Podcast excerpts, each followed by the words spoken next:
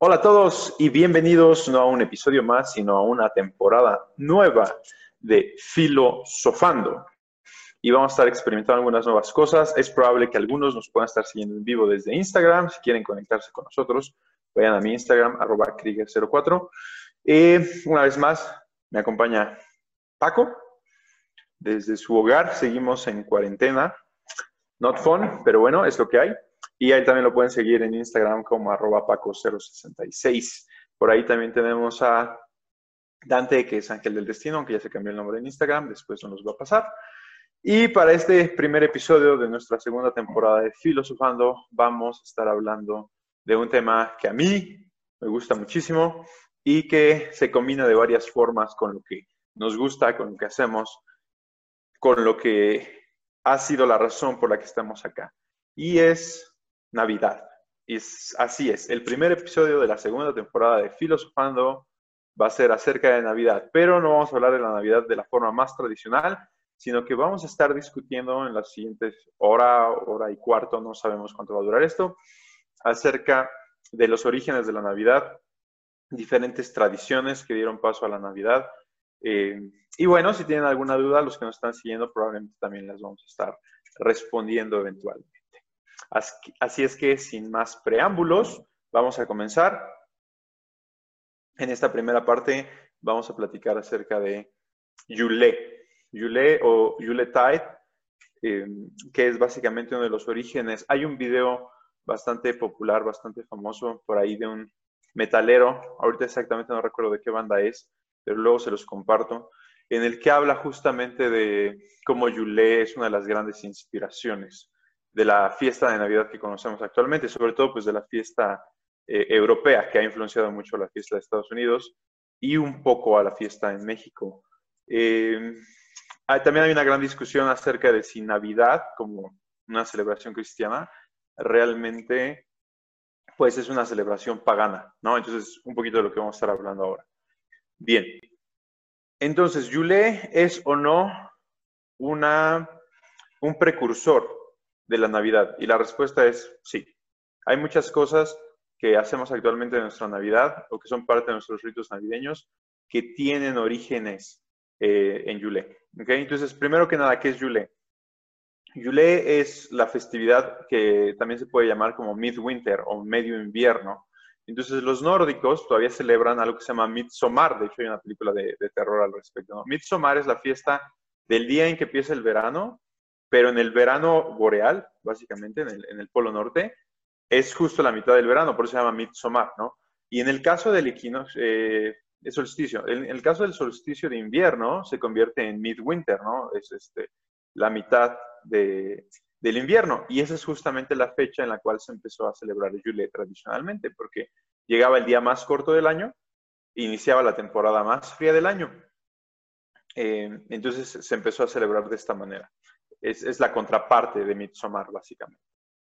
Después parece ser que hay una gran relación entre el Yule y Odín. De hecho, en algunas partes a Odín se le llama como el padre de Yule o este, tiene algunos nombres relacionados a, a Yule o a Yol, ¿ok? Y después eso va a desencadenar en Santa Claus, ¿no? Algunos rasgos que tiene Santa Claus al parecer fueron tomados de Odín.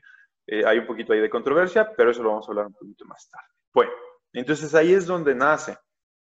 Eh, después, ¿cuáles son las tradiciones que podemos ver dentro de Navidad, de la Navidad actual, que tal vez pudieron haber influenciado directamente a nuestra celebración de la Navidad actualmente? Y el primero de ellos es el árbol de Navidad. Hay una cosa que se llamaba Yulelog, o que se llama Yulelog, que actualmente tiene varias eh, manifestaciones en nuestras Navidades. Entonces, uno, el primero de ellos sería el arbolito de Navidad. Lo que sucedía es que los nórdicos hacían fogatas y entonces el tronco de Navidad, básicamente el tronco de Yule, se utilizaba para hacer estas fogatas y se trataba de que ardiera durante, durante un buen rato, ¿no? Para poder, eh, pues, mantener la fiesta activa. Después tomó un, eh, vamos a decir, se convirtió en un símbolo, tiene cierto simbolismo, ¿no? Y entonces ahora ponemos un arbolito, porque es un pino, si en Medio Oriente no había pinos y la Navidad se supone que viene de Medio Oriente, porque Jesús nació en Medio Oriente. Bueno, es realmente porque tiene una influencia nórdica. Y la otra que me encanta, porque es uno de mis postres favoritos, es eh, el niño envuelto, ¿no? que es un tipo de pastel muy popular y que se utiliza en varias partes como justamente un pastel tradicional de Navidad, es un tronco. Y ese tronco también es una forma de representar al tronco de Navidad, ¿no? Entonces, este, o al tronco de Yule. Ahí tiene otra forma de hacerlo. En muchos países de Europa, Alemania, sobre todo Alemania del Norte, Alemania, eh, Holanda, Noruega, evidentemente todos los países nórdicos, tienen el jamón, jamón de, de Yule o el jamón de Navidad, ¿no? Este, Yule ham se le llama. Y utilizan, y se sigue comiendo tradicionalmente el cerdo. Y esto es justamente porque durante el Yule, el platillo tradicional sería el cerdo. Y es porque eh, durante, se, representa uno de los jabalíes que se va a comer durante el Valhalla. Entonces, cuando eras un guerrero y morías eh, en batalla, las valquirias te recogían y te llevaban a, a Valhalla para que cenaras con Odín.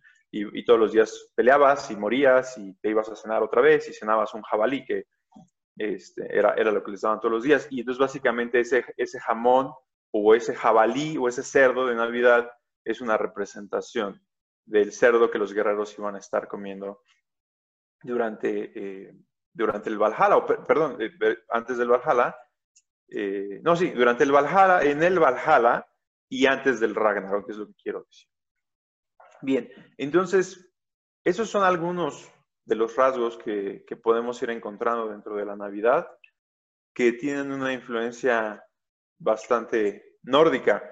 Como ya les decía, también parece ser que Santa Claus tiene eh, una influencia nórdica muy fuerte en la figura de Odín, Esta idea de que es un viejo eh, un señor más grande, que es barbón, que es canoso y que hasta cierto punto sabe todo lo que pasa en el mundo, ¿no?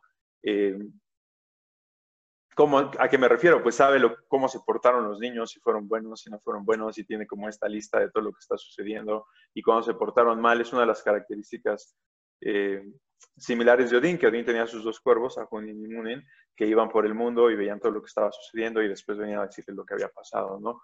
Eh, y además, como les decía, eh, Odín tiene el nombre de Padre Navidad o Padre Yule o el Padre del Yule, que después son las formas en las que se le conoce en Inglaterra primero, antes de que tuviera el nombre de Santa Claus. Santa Claus se le conoce como Father Christmas o el Papá de la Navidad, ¿no? Entonces es básicamente el mismo nombre, solo que nórdico, este, el Padre de Yule. Estas a grandes rasgos son algunos de los simbolismos o de las tradiciones que parecen haberse tomado de Yule y que actualmente tenemos en Navidad. Ok, yo tengo una pequeña pregunta respecto al tema. Yo sabía que parte de la Navidad o de la idea más bien del arbolito específicamente tenía que ver como con la cuestión de, digamos, como de la vida que hay dentro de la primavera y el verano. Entonces, básicamente tomabas un árbol que estaba vivo, aunque lo cortabas, lo tenías adentro de tu casa y mientras todo afuera estaba congelándose y hacía frío y todas las plantas morían, pues tú tenías como este cachito de todavía de vida o que te recordaba la vida adentro de tu casa. Y por eso, pues es como la alegoría de meter el árbol a a tu hogar. Entonces, no sé si lo que acabas de decir desmiente esto que yo te estoy diciendo o si se complementan de alguna manera, ¿qué puedes decir al respecto? Hay varias teorías acerca de cuáles son los orígenes del árbol de Navidad, ¿no? Y una de ellas es la que ya platicábamos, acerca de cómo el árbol de Navidad nace del tronco de Yule y de este rito de prender un... Es, es como una idea así de hacer la última fogata o algo similar. Eh, y por el otro lado hay otra teoría, ¿no? Ya, saben que ahorita estamos hablando de Yule y de cómo la Navidad puede tener este origen nórdico, pero hay quienes dicen que realmente es una representación de la fiesta del sol invicto o del sol naciente de los romanos, que es básicamente la, Saturnalia, que igualmente sucedía el 21 eh, o en el, solsticio de invierno pero para los romanos, ¿no? Entonces, por ahí había, hay otra idea u otra teoría en la cual el árbol de Navidad, de hecho, surge de esta idea de que los romanos justamente ya todo está muriendo, ya pasó ya pasó el otoño, las hojas se cayeron, entonces ya no queda mucho verde y no vas a ver verde por los siguientes tres meses, ¿no? Porque en, Italia también llega a haber nieve y se cierran los caminos. De hecho, los romanos tenían eh, también esta idea de dejas de ir a la guerra durante el invierno. Por eso marzo es el primer mes del año en el calendario eh, romano y es el mes de Marte, ¿no? Tenía otro nombre, evidentemente, pero actualmente marzo viene de ser el mes de Marte. Eh, bueno, entonces existe esta otra idea en la cual el árbol de Navidad es como este árbol que cortas, que se mantiene verde y que vas a tener dentro de tu casa a lo largo del invierno, como para recordar la vegetación y recordar pues que eventualmente va a volver a ver verde, no es como este recuerdo del verano, básicamente, que tiene una especie de esperanza de que va a volver a ver verde después del invierno.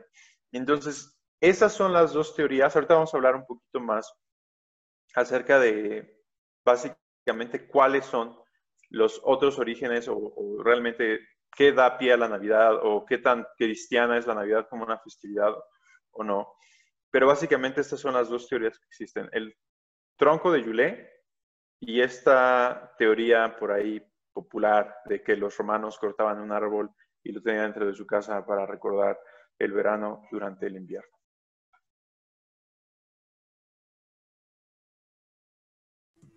Ok, si me dejas hacer una pregunta más. Sí.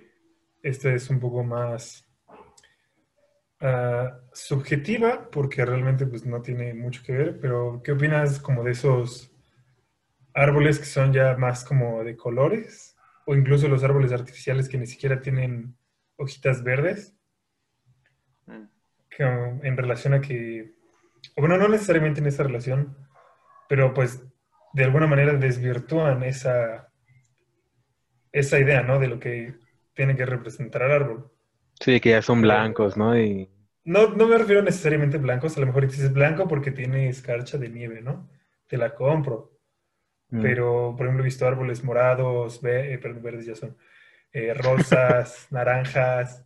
Y, por ejemplo, he visto adornos muy interesantes, por ejemplo, con un árbol completamente negro que le ponen esferas y luces rojas. Mm, y en vez de ponerle la estrella, es la, el casco de Darth Vader, ¿no? De Darth Vader, sí. O la misma idea, pero con, ¿cómo se llama esta? La del extraño mundo de Jack. Ya más modernos, ¿no? Ajá, exactamente. Digo, pues cada quien al final puede hacer lo que quiera con las decoraciones de su casa, pero Eh, este, había una idea original, ¿no? De por qué debía estar ahí. Claro. Sí, es, miren, algo muy importante, lo hemos venido hablando en el podcast cuando estuvimos hablando de símbolos y simbolismos, es que los símbolos cambian y los símbolos se van adaptando. Entonces, y esa es una de las cuestiones más interesantes acerca de la Navidad, justamente. La, la, Navidad tiene un simbolismo, hay un símbolo y hay una razón detrás de ella. Si lo hablas con cristianos tradicionales, te van a decir que realmente el símbolo y la única importancia y todo lo que hay detrás de Navidad, pues es el nacimiento de Jesús. Y recordar, eh, recordar justamente que es, es, su fiesta, ¿no? Y, casi muchas, muchas de sus tías, ¿no? Que son católicas y son muy tradicionales, están a decir que, pues que no debemos dejar de recordar que la Navidad es acerca de Jesús, ¿no? Y en inglés te dicen, don't take Christ out of Christmas, ¿no? Eh, entonces, ese es el simbolismo para, una gran parte de la población. Y puede ser que hayamos tomado otros símbolos, como el del árbol de la Navidad, que realmente cuando nosotros hablamos del simbolismo cristiano de la Navidad, que es la natividad, de ahí viene Navidad, pues el árbol de Navidad no viene a jugar para nada, igual que el Santa Claus, ¿no? le, le, quitamos ese simbolismo que tenía originalmente y le dimos uno nuevo que se convirtió básicamente en un objeto de decoración. Y después se convirtió en, el asta básicamente que enarbola este, la estrella de Belén, la estrella de Belén, ¿no? La estrella de la Navidad pues es la estrella de Belén, que por cierto, eh, bastante curioso me parece que el día de ayer, 21 de diciembre, haya pasado después de no sé cuántos cientos de años otra vez, justamente durante el equinoccio de invierno, es, eh, perdón, solsticio, sigo diciendo equinoccio, durante el solsticio de invierno, es como bien interesante que haya pasado. Ah, la conjunción, ¿no? De, Exactamente. Que fue Júpiter y Saturno, ¿no? Júpiter y Saturno, ¿no? Y qué pasa cada 800 y tantos años, ¿no? Bueno, que desde aquí de Toluca no se pudo ver nada porque está todo nublado. Se vio padrísimo las nubes, ¿no? Sí, no, eh, excelente. Pero bueno, básicamente, interesante que ya sucedió justo durante el día del solsticio. Pero bueno, regresando al punto, es que el árbol ya desde hace muchos años perdió ese simbolismo de ser cualquiera de las dos historias de las cuales estamos hablando. Y actualmente tiene un simbolismo diferente, ¿no? Y, el, símbolo principal del árbol de Navidad es, pues, es una decoración, ¿no? Es una forma de, de darle ese espíritu a nuestra casa. Y, y, bueno, no sé, no me encantan los árboles rojos, no me encantan los árboles plateados. Me gustan, de hecho, mis árboles favoritos son los nevados, verdes nevados, pero sí entiendo desde el otro lado, es como cambió su simbolismo y cambió hace muchos años, ¿no? Eh, y estamos algunos de nosotros que nos encantan este tipo de cuestiones, pues tratando de revivificar esas tradiciones, es decir, el origen del árbol de la Navidad es, es el tronco de Yulé, ¿no? Por ejemplo. O el origen de la cena realmente es este jabalí que se comían los guerreros nórdicos para representar la cena del Valhalla. Y ahorita nos preguntaba Raúl del lado de los que nos están siguiendo también por fuera y decía, debemos dar agradecer a Odín por la Navidad.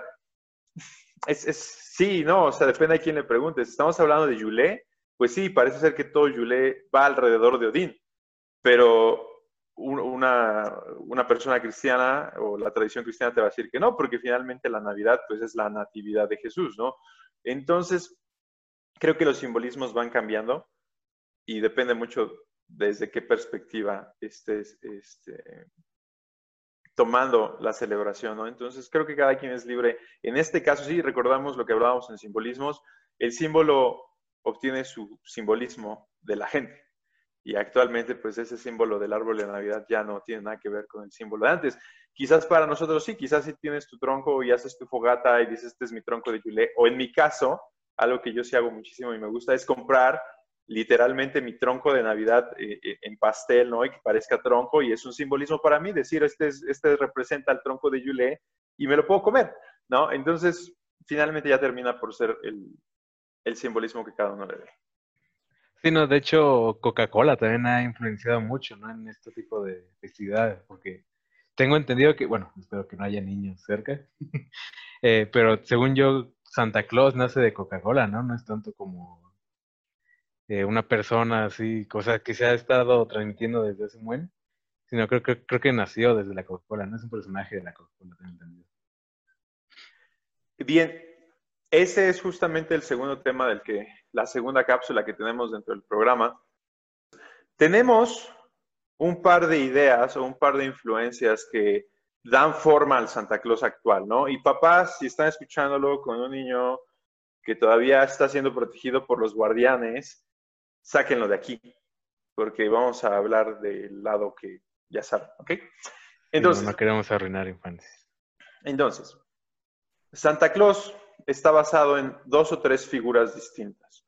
La primera figura, ya saben, el San Nicolás, es, parece ser un santo que viene de Grecia, que en su momento tenía bastante dinero y una de las cosas que hacía era regalarle cosas a la, gente pobre, ¿no? Y entonces él se convierte en el San Nicolás y entonces toda la leyenda de San Nicolás crece a partir de la idea de, de este santo, ¿ok?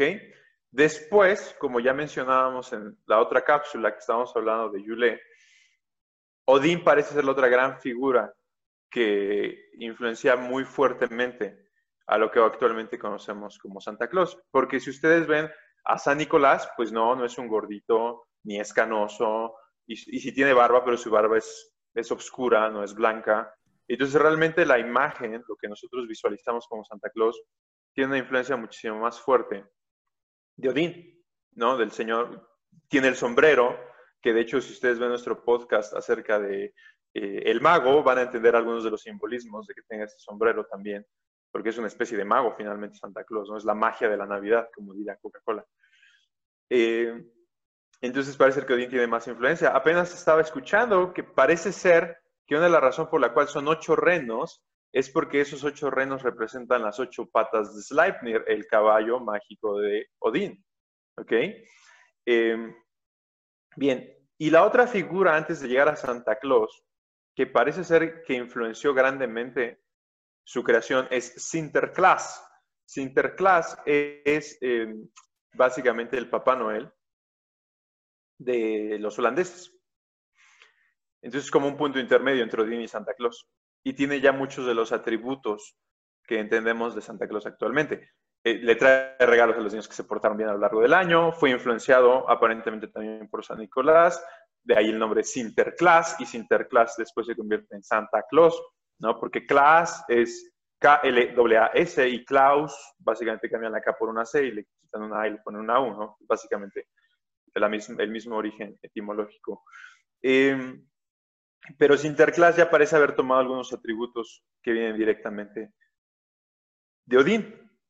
Y lo que parece ser, y que viene a eh, y bueno, un, puntito más importante, parece ser que también el rojo, con el que se relaciona mucho a Santa Claus, es dado por los holandeses a través de Sinterklaas. Aunque, como bien decías, Dante, esta imagen ya de Santa Claus, el gordito, con su traje rojo y sus borlas aquí como blancas, es básicamente una creación eh, mercadológica de, Coca-Cola entre 1920 y 1930. Pero las figuras que hay detrás de Santa Claus, como lo entendemos actualmente, serían en primer lugar, obviamente, San Nicolás, después Odín y después Sinterklaas. Ok, eh, la pregunta que yo tenía era, ¿de dónde surge lo de la tradición de entregarnos regalos eh, entre las familias y cosas así? Mm, esa es una buena pregunta. Eh, no tengo una respuesta concreta a ello. Creo que podríamos tener como varias partes, ¿no? Eh, hay una tradición que me gusta muchísimo de Islandia, que justamente en Nochebuena lo que ellos hacen es regalarse, este, regalarse libros, ¿no? Y, antes de irse a dormir, cada quien lee el libro que le regalaron y pasan la noche leyendo libros eh, podría, podría ser que desde la tradición cristiana la idea de regalarte cosas venga justamente de que los tres reyes o los tres magos le trajeron regalos al niño Jesús, ¿no? Cuando él nace. Eh, que de hecho es muy interesante el poder estudiar los simbolismos que hay detrás de la mirra y, qué es este, el incienso, porque son diferentes cosas. El incienso es, es por ejemplo, rápidamente nada más, el incienso es algo que se utilizaba en los sacrificios para que el sacrificio llegara al cielo. Por eso los católicos y en otras religiones también, por ejemplo en el, hinduismo y en otras partes, cuando haces una petición, se prende incienso porque el incienso asciende. Entonces la idea es que cuando haces una oración con el incienso prendido, esa oración va a ascender al cielo. Entonces no son, a pesar de que a nosotros nos parece muy raro esos tres regalos que le hacen al niño Jesús cuando nace tienen un simbolismo y el simbolismo en este caso del incienso es que va a ascender al cielo. El niño va a ascender. ¿Ok? Este, en este momento no pregunten las otras dos porque no las tengo bien claras. Más adelante lo podremos platicar. Pero cada uno de esos tres regalos tiene, tiene un significado. Y yo me imagino que esta idea de darnos regalos tiene mucho que ver con que, con que el niño Jesús recibió esos regalos eh, durante la Navidad. Y evidentemente mucho ya tiene de marketing, ¿no? Porque eh, muchas de estas cosas no se hacían hace 200, 300 años, ¿no? Fue algo, han sido cosas que han ido surgiendo. Eh, otra cosa, otra, otro simbolismo que podemos encontrar detrás de los regalos es el regalo de la salvación. Desde el punto de vista cristiano, el nacimiento de Jesús, ese es el antecedente de la salvación a través de su sacrificio, ¿no? Entonces es el, regalo más grande que puede recibir la humanidad. Em, entonces, eh, básicamente la Navidad desde el punto de vista cristiano está lleno de simbolismos referentes a los regalos, ¿no? A la misericordia, por ejemplo. Hay una parte, hay un versículo que dice misericordia quiero y no sacrificios, y en la misericordia se puede presentar de muchas formas, y una forma de hacer misericordia es dar un regalo. Si tú sabes que alguien necesita algo y tú se lo das, es una forma de hacer misericordia, ¿no? Es, es una acción bastante cristiana, de acuerdo al, a, los preceptos que, enseña el cristianismo. Entonces creo que, creo que puedes tomar un poquito por ahí. Finalmente la otra parte de los regalos, como ya decíamos en la cápsula de Santa Claus, es eh, el, San Nicolás original es lo que hacía. Regalaba cosas a la gente pobre, ¿no? Y después Sinterklaas toma también esta, esta idea de dar regalos y pues ahora Santa Claus es quien se encarga de traer regalos eh, a todas partes. Y si no mal recuerdo, en algunas partes del norte de México no es Santa Claus, sino el Niño Jesús el que trae regalos de Navidad, ¿no? Entonces, eh, pues creo que tiene mucho que ver con eso. Ahora, otra cosa de la que queremos platicar ahorita es también cuál es el origen de la Navidad, ¿no? Eh, realmente, desde el punto de vista cristiano, se debería celebrar el, 21 o el 23 o el 24 de diciembre o se debería celebrar en otra parte. Es un gran debate, ¿no? Em, hay una, hubo un tiempo, hace, hace, hace tiempo yo llegué a leer que era muy poco probable que Jesús hubiese nacido durante, durante el invierno. ¿Por qué? Pues porque un niño en Medio Oriente, con el clima del invierno, era, sus probabilidades de sobrevivir eran, muy, muy pocas. Después algunos trataban de hacer como algunas conjunciones entre algunos eh, fenómenos astronómicos y algunas descripciones bíblicas de cuándo pudo haber nacido Jesús y muchos llegaban al acuerdo que probablemente fue no al inicio del invierno, sino al inicio del, del verano, ¿no? Más cerca de marzo, más bien de la primavera, ¿no? Eh, y recientemente escuchaba a alguien hablando de esto y justamente decía que si hay una buena razón por la cual los animales no estaban afuera en el campo y de hecho estaban adentro, este, donde llegan a encontrarlo, ya nacen este pesebre y todo está listo como para que pudieran hacer ahí, es justamente porque los animales estaban guardados, porque la temporada era fría. Entonces, que algunas justamente de las eh, señales que nos da el, recuento eh, bíblico sí podrían apuntar hacia, hacia que nació en, en, diciembre o que nació cerca de esta fecha, ¿no? Y la verdad es que la mayoría de los creyentes les va a decir que es irrelevante cuando nació, porque no importa cuándo nació, sino que lo que importa es que nació. Y este debate acerca de si Navidad es una fiesta pagana o por qué se celebra en el, en el solsticio de invierno, eh, fue para asimilar otras, a otras civilizaciones, pues es realmente una discusión que, que se viene produciendo un poquito más desde el lado, vamos a decir, menos cristiano, vamos a, pensar de esta manera, ¿no? De quienes están tratando de promover o revivir las tradiciones antiguas, ¿no? O tratar de verlo desde un punto de vista menos cristiano pensémoslo así, ¿no? O desde un punto de vista histórico, quizás.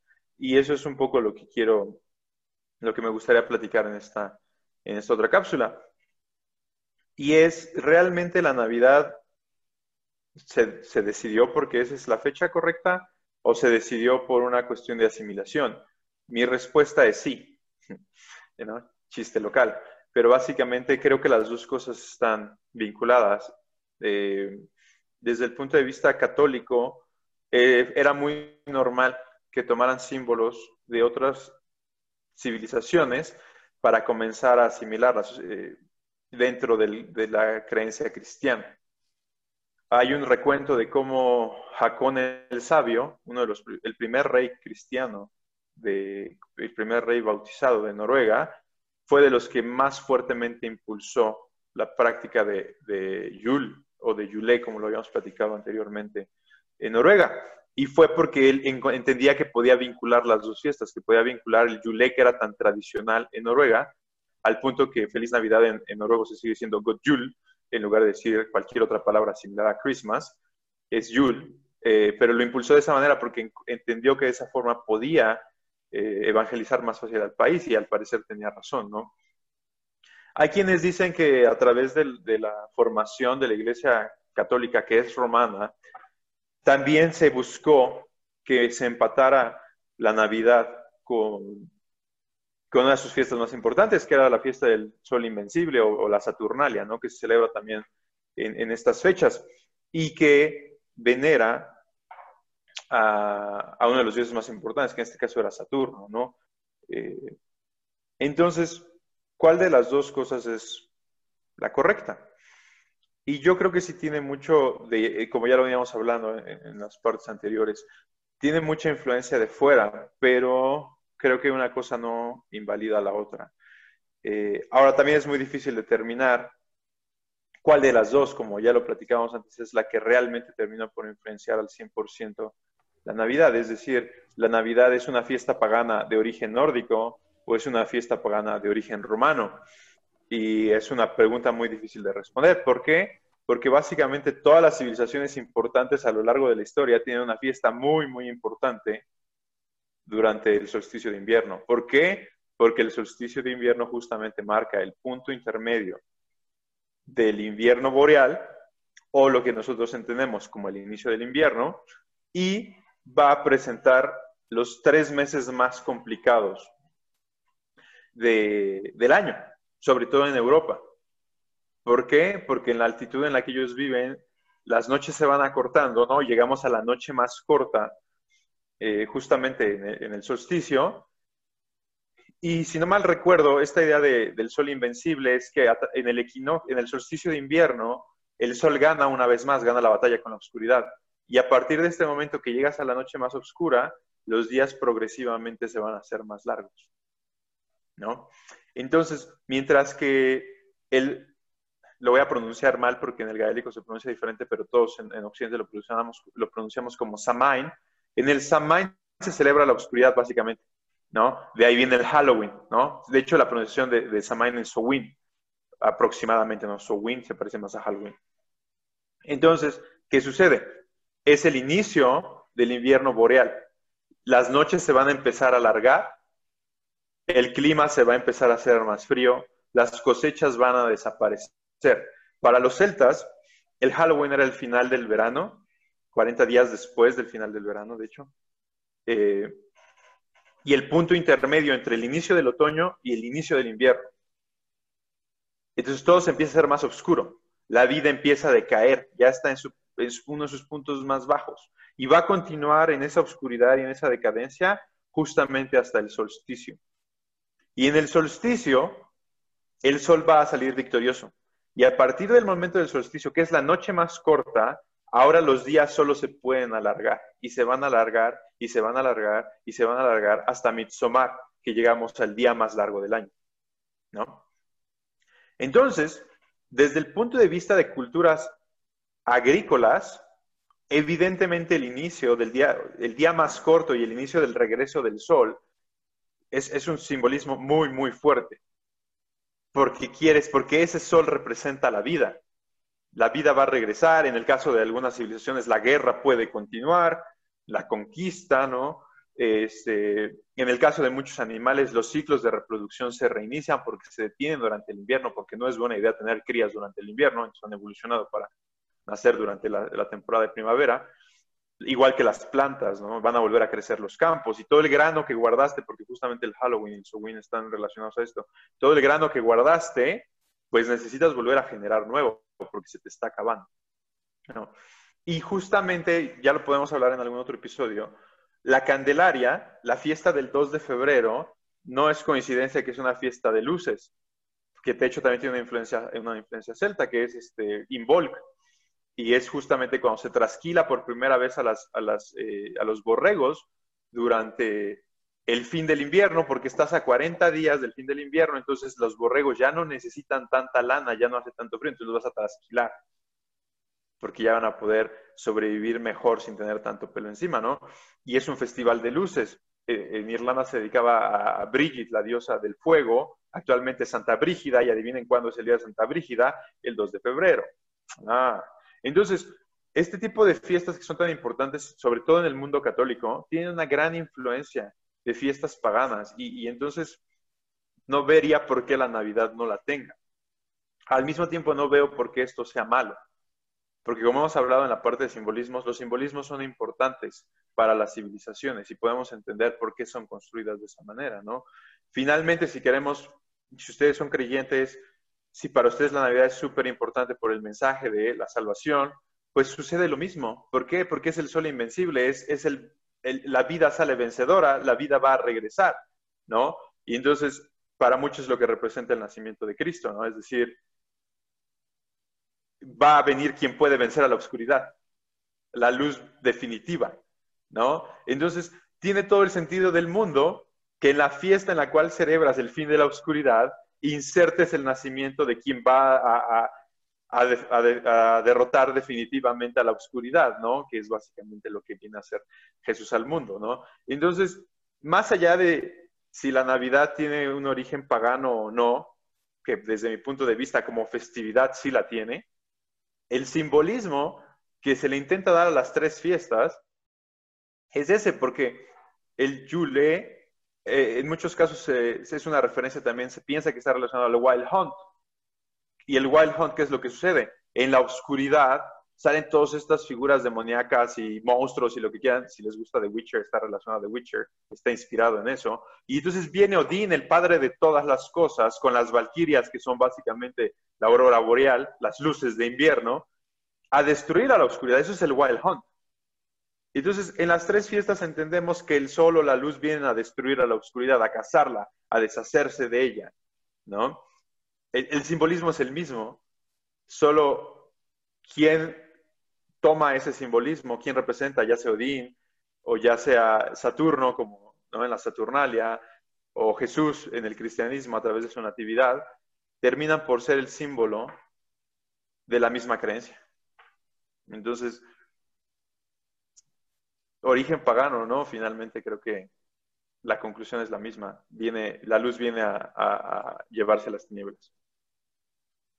Sí, no, al final pues ya, o sea, ya no puede estar como de un lado o de otro, ¿no? O sea, no, esta es una fiesta pagana, no, esta es una fiesta cristiana, o sea, ya como que actualmente ya tiene que ser una mezcla de, todo, ¿no? Para poder celebrarla, eh, pues como se debe, ¿no? O sea, tampoco hay que ser fanático de una sola fiesta, digo yo, ¿no?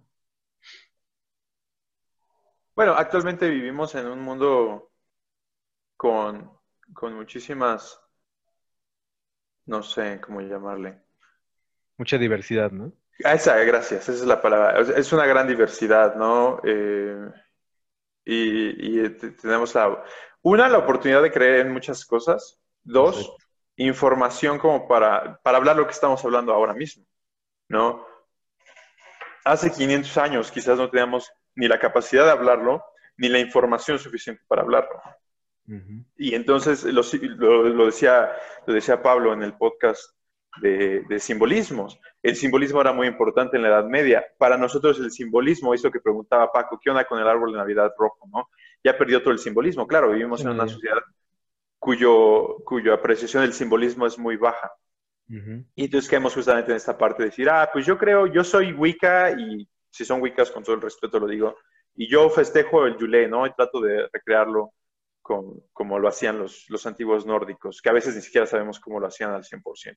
Ya mencionamos algunas de sus, de sus eh, creencias, de sus eh, tradiciones, pero no estamos 100% seguros de, de, por qué surgieron y cómo se practicaban, ¿no? Y hay quienes te dicen, no, pues yo, yo celebro Navidad porque pues veo a toda mi familia y es nuestra reunión más importante, que es el caso mío, por ejemplo.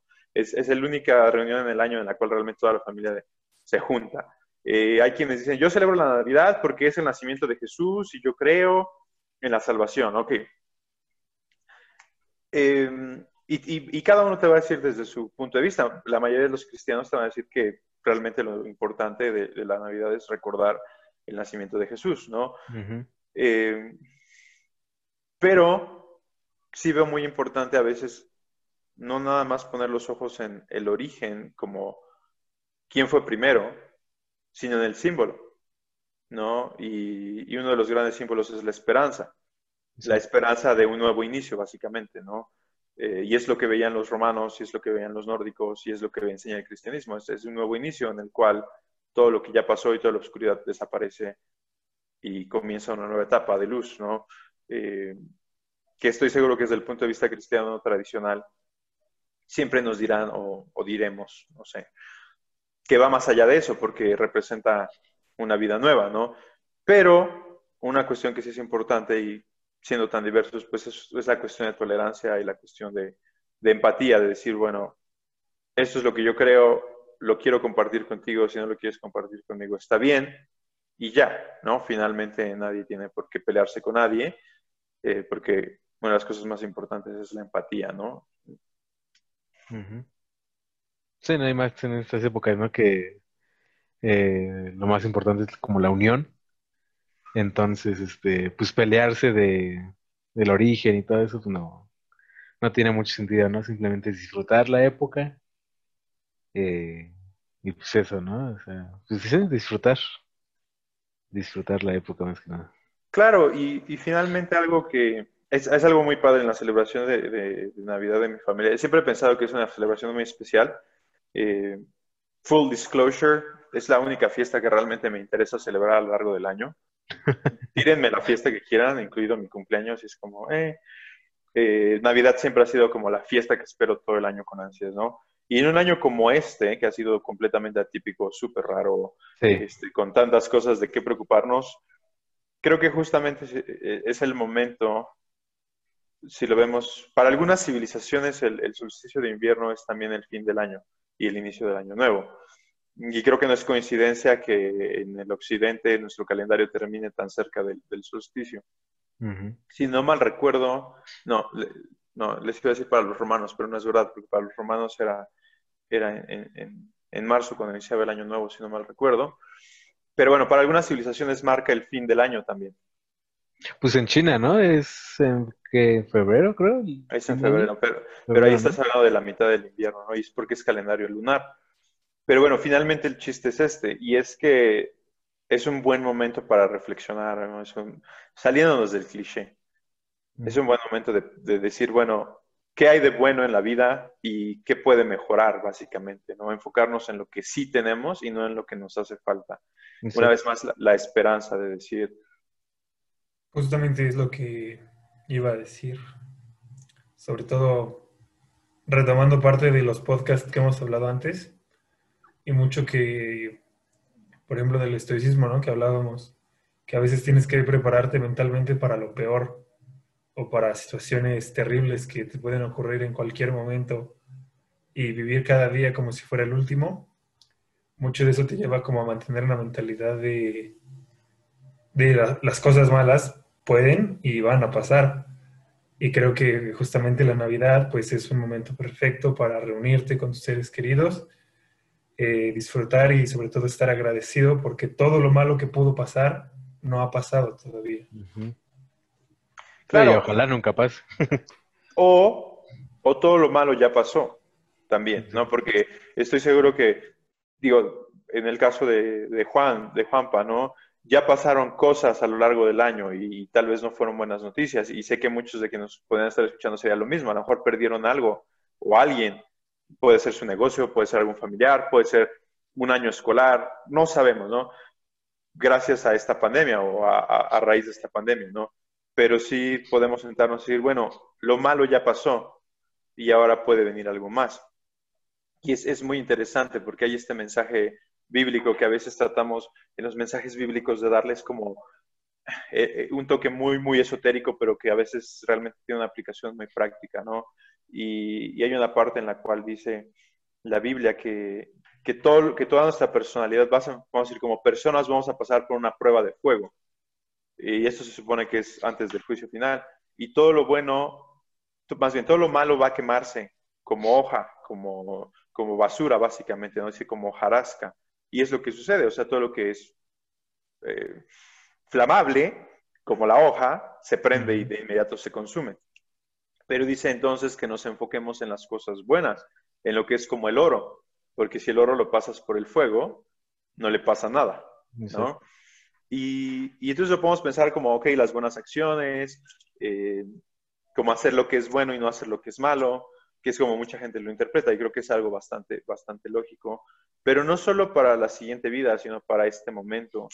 Y número dos, también lo podemos interpretar como una cuestión de nuestras personas, ¿no? Este año que está terminando lo estamos viendo y podemos decir, ¿qué hice bien, qué hice mal? Hacer esta valoración y justamente hacer una verdadera prueba de juego y pasar todo, todos nosotros como personas, olvidarnos de nuestro entorno y solo enfocarnos en lo que realmente controlamos, que es a nosotros mismos, ¿no? Y pasar todo eso por una prueba de fuego. Y decir, de todo lo que hice este año, y es algo interesante porque una vez viene el simbolismo del sol invencible. No le puedes ganar al sol y el sol es fuego, ¿no? Y, y apenas leía también, ¿no? Y Dios es fuego consumidor, ¿no? Entonces hay todo este tipo de, de simbolismos que se van eh, sobreponiendo. Entonces, pasarlo por esta prueba de fuego que va a consumir lo que es malo y, lo bueno se va a sostener, ¿no? Y decir, en este año, ¿qué fue malo? Que quiero que se consuma y se acabe y desaparezca, o sea, ya quedó detrás. ¿Y qué fue bueno? Y va a pasar la prueba del fin, del fuego. Y entonces continuar con eso y tratar de despojarnos de aquellas cosas que hicimos mal, que están mal, que podemos mejorar. Creo que es otra de las cosas que podemos o que deberíamos hacer, ¿no? he hablado un par de veces acerca de, este, de esta prueba y de, esta reflexión que hacer con nuestras vidas y para mí siempre el fin de año entre, entre, ya saben, Halloween y Navidad, esos 40 días, creo que son un muy buen periodo y para muchos de nosotros eh, estos últimos días de diciembre vienen como a, a darnos cierta quietud, a decir, no tengo nada que hacer, voy a tomar estos días de reflexión y creo que en esa reflexión es lo que debemos estar valorando, ¿no? ¿Qué sí debe continuar y qué debemos destruir? Sí. Ahí tengo una pequeña pregunta. Sí. Yo estoy bastante contento y concentrado en los símbolos. Me gustó cuando empezamos a hablar de símbolos. Y voy a hacer otra pregunta de símbolos. Ahorita estás diciendo como el sol invicto y que hay que quemar lo que es malo y toda esta cuestión relacionada con un fuego y con la luz. Y esto lo estamos viendo o lo estamos eh, apreciando desde una perspectiva donde el fuego es bueno, sobre todo en invierno, ¿no? Donde el fuego también es calor y hace frío. Claro. Pero entonces, también antes hablábamos del dragón y justamente una de las características del dragón, pues es que escupe fuego. Y el fuego pues también es destrucción. El fuego de todos modos, si te, si te acercas demasiado, te quema. Mm. ¿En qué momento podemos hacer como la distinción o en qué momento podemos dibujar la línea? Y que, claro, ¿no? Está como el fuego es fuego y quien es bueno y malo es la persona que lleva la antorcha, por decirlo así. Mm. Pero en qué, en dónde está justamente, ¿no? Esa línea donde el fuego es cosas buenas y donde es cosas malas. Ah, creo que el fuego es fuego, ¿no? Ya lo habías dicho. Y va a haber momentos, es yin y el yang, el otro día lo estaba viendo y lo veía muy bien, eh, por eso me gusta tanto el símbolo del yin y el yang, porque decían esto es el bien y solamente se veía la parte blanca y decían esto es el mal y solamente se veía la parte negra y decía este es el bien que hay en el mal y se veía la bolita blanca y decía este es el bien que hay en el mal y se veía la bolita negra, ¿no? Y juntaban todos y decían, este es el balance. Eh, y ese, es el simbolismo que hay detrás del yin y yang. El fuego es similar. El fuego es muy bueno y eso es lo que sucede con Prometeo, ¿cierto? Le roba el gran secreto a los dioses y se lo da a la humanidad y por eso es castigado. Eh, entonces, ¿qué es el fuego? Es el gran secreto de los dioses. Ahora, desde el punto de vista evolutivo, sí, que es para otra discusión, algunos investigadores piensan que lo que nos permitió que nuestro cerebro creciera tanto fue que pudiéramos cocinar nuestros alimentos y que podíamos sintetizar la proteína de una forma diferente, algo que ningún otro depredador puede hacer porque no comen comida cocida, eh, carne cocida. Está, la, está la teoría por allá. Entonces, el, el fuego es luz y el fuego, por lo tanto, es prosperidad. Y entonces tiene su lado bueno pero al mismo tiempo el fuego es consumidor cuando se sale de control, ¿no? Actualmente pues podemos sintetizarlo a través de electricidad y ya podemos tener luz, pero antes no se tenía ese factor, ¿no? Y como decías, es la antorcha y mientras el fuego esté controlado dentro de la antorcha ilumina, pero una vez que se caiga y agarre una cortina va a consumir. Eh, entonces, desde el punto de vista simbólico, sí, el, el dragón representa, como habíamos hablado en algún momento, a la naturaleza consumidora. No a la naturaleza proveedora, sino a la naturaleza consumidora, todo lo que la naturaleza te puede consumir. Y creo que el fuego tiene esa ambivalencia. La cuestión interesante, a, diferencia de muchas otras cosas en la naturaleza, el fuego lo hemos aprendido a controlar. Entonces creo que mientras el fuego está bajo control, es bastante bueno. Cuando el fuego es simplemente una fuerza natural sobre la cual no tenemos ningún control, piensa en incendio forestal, es bastante terrible, ¿no? Pero, y esto es muy interesante también, los incendios forestales son necesarios, ¿no? Eh, estaba aprendiendo el otro día que algunas semillas únicamente, o más bien algunos árboles únicamente liberan sus semillas una vez que ha habido un incendio cerca de ellas. Porque la tierra ha sido quemada, es, básicamente como si la hubieses revuelto, entonces sus nutrientes cambian. Y entonces esa semilla va a poder prosperar después de ese incendio. Y hay semillas, al parecer, que si no, si no, si no caen sobre un suelo después de un incendio, de todas maneras no van a crecer. Entonces, algunos bosques han, evolucionado justamente con, con, esta necesidad de que eventualmente haya una, un incendio. ¿Y qué es lo que sucede con muchos ecosistemas? Necesitas que haya como una especie de cataclismo para regresar al balance. Es lo que sucede muchas veces con los incendios forestales, ¿no? Destruyen mucha maleza, destruyen mucha basura y después lo que realmente logró sobrevivir a la prueba de fuego vuelve a crecer y vuelve a revivir, ¿no? Y, y más bien a renacer. Entonces, incluso el fuego más devastador creo que puede tener sus, sus cuestiones buenas y, y es un poco... exactamente, lo que, lo que estaba tratando de decir ahorita. Incluso todo lo malo que podemos haber vivido a lo largo del año, que es un fuego consumidor básicamente, puede dejar una tierra fértil para que nuevas semillas crezcan.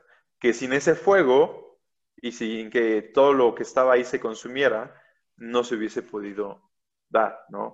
Entonces, regresando un poquito al estoicismo, incluso las peores tormentas tienen algo, algo de buenas eventualmente, ¿no? Sí, exacto. Sí, es como también consume todo, pero de lo que consume sale otra cosa. Exacto. Y, una vez más, es, ya lo habíamos platicado antes, es el fénix. El fénix es fuego y es un fuego tan, tan agresivo que se acaba consumiendo a sí mismo. Pero si no es a través de ese autoconsumo, no aparece uno nuevo. Y es exactamente la misma metáfora, es exactamente el mismo símbolo. O sea, te tienes que consumir para volver a nacer. Y algo muy interesante es que, regresando al, relato bíblico, si no te mueres, no puedes volver a vivir. ¿no? Y, cuando algunos no entienden el simbolismo de la, de la, cruz, ¿no? Ese meme del que hablábamos en algún momento, de que no entienden que a mí no me gustan las cruces, es que justamente la cruz es una representación del fuego, porque la cruz te consume. ¿Y de qué manera? Te mata. Y solo a través de esa muerte puedes volver a vivir. Y hay, una frase, creo que es de Picteto, no, estoy seguro si es de él, pero creo que sí es de él, que dice, eh, el hombre tiene dos vidas, eh, la primera cuando nace y la segunda cuando se da cuenta que solo tiene una y empieza a vivir. no, y el mensaje de la cruz es similar. Eh, porque tienes que morir, ¿no? Aquel, aquel que quiera seguirme, tome su cruz y sígame, es, uno de los versos de, Jesús. Es lo mismo. Dice, toma tu cruz, básicamente sacrifícate a ti mismo y entonces ahora puedes seguirme. ¿Por qué? Porque ya estás iniciando una nueva vida en la que te das cuenta que ya estás muerto. Tienes que volver a empezar. Un fénix se muere y entonces puede volver a vivir. Sí, no, toda esta creencia de renacer y todo eso no nada más es de cristianismo, ¿no? Muchas culturas la han adoptado, incluso también los mayas. Eh, con todo esto del 2012 y todo eso, era una como una época de renovar la tierra, ¿no? muchos como que lo tomaban del apocalipsis y que se iba a acabar el mundo, pero en sí era como volver a hacer el ciclo de la vida, ¿no? Tengo entendido. Eh, sí, es, es, es ligeramente diferente en este caso porque ellos están hablando de un ciclo, de estos grandes ciclos de los que hablan como históricos, mientras que un poquito la idea del fénix y un poquito la idea del autosacrificio y un poco también, quizás el budismo sea más cercano en ese sentido del desapego, ¿no? Del deshacerte de lo que necesitas. Hablan de, de la del perfeccionamiento del hombre, ¿no? De decir, tengo que eliminar una vez más, pasar por fuego lo que no es bueno en mí y prosperar en lo que sí es bueno, ¿no? Y una vez más, el morir a mí mismo, que de hecho también es un simbolismo de la cruz, mueres a ti mismo para poder servir y llevar una vida de servicio, ¿no? Eh, entonces, sí, es, es una idea más o menos universal porque el hombre tiene la necesidad de darse cuenta que es imperfecto y que debe aspirar a perfeccionarse, ¿no? Pero solamente puede aspirar a perfeccionarse cuando se da cuenta que no es perfecto. Es, es esa, no sé si es una paradoja, pero Básicamente es eso. Sí, sí, ¿no? Muy bien, pues no sé si haya algún comentario o alguna pregunta más que tengamos antes de comenzar a cerrar. Pues creo que no. Bueno, yo por el momento creo que no.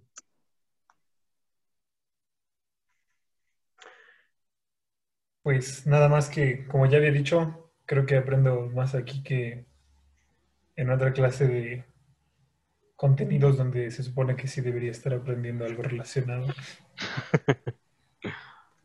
Muy bien. Juanpa. Pues también podría quedar la reflexión de, pues que a lo mejor la Navidad es, es como el conjunto de todos esos orígenes de los que ya hemos hablado, pero pues al final es una unión, ¿no? Y puede significar que nos une a todos los pueblos, como pues al nórdico y a los otros de los que ya hemos estado hablando, en un solo lugar y en una sola fiesta. Claro, y es algo muy interesante. Eh, me recordaste algo que, hemos discutido en, en otros espacios, pero no aquí. Cuando tenía menos años, hace bastantes años, llegué a una conclusión muy interesante y era que los dioses van muriendo con su gente, ¿no? Conforme quienes adoran a un dios desaparecen, ese dios deja de existir de alguna manera, ¿no? Porque ya nadie cree en él. Más o menos como Coco, si vieron la película. Cuando, alguien, cuando, cuando alguien no te recuerda, cuando ya no hay nadie que te recuerde, entonces tú ya no existes en el plano real, digámoslo así. Eh, y bueno, crecí durante muchos años pensando en eso y apenas escuchaba a alguien hablando de, teología y, de sociología que decía algo muy similar y decía que, que la creación, ¿por qué hay tantos dioses y por qué hay tantas religiones? Porque los dioses se van peleando, ¿no? Y lo vimos en las grandes eh, migraciones, por ejemplo, el caso de los, de los Aesir, parece ser que fueron producto de la gran migración eh, germánica. ¿no? Entonces, eh, los Aesir, de hecho, se, se, conocen como los invasores, porque los dioses nórdicos originales eran los Vanir, que eran dioses agricultores, y los Aesir son dioses militares. Entonces llegaron a, desplazar y a despojar a los Vanir de, sus tierras, que es, una, eh, es un simbolismo de aquellos guerreros que llegaron en las grandes migraciones a desplazar a los habitantes originales de la zona nórdica, ¿no? Y entonces estos dioses se pelearon y crearon un nuevo panteón. En el caso de los nórdicos, básicamente se, conjuntaron y tú tienes a los Aesir y a los Vanir, ¿no? Pero en el caso de muchas otras religiones, algunos dioses desaparecieron, algunos dioses básicamente este, fueron eliminados y fueron sustituidos por otros dioses y así fue pasando, ¿no? Y se fueron, y, el caso de los romanos que tomaron dioses egipcios, tomaron dioses griegos, tomaron dioses de muchas partes y simplemente los fueron adoptando en un panteón gigantesco.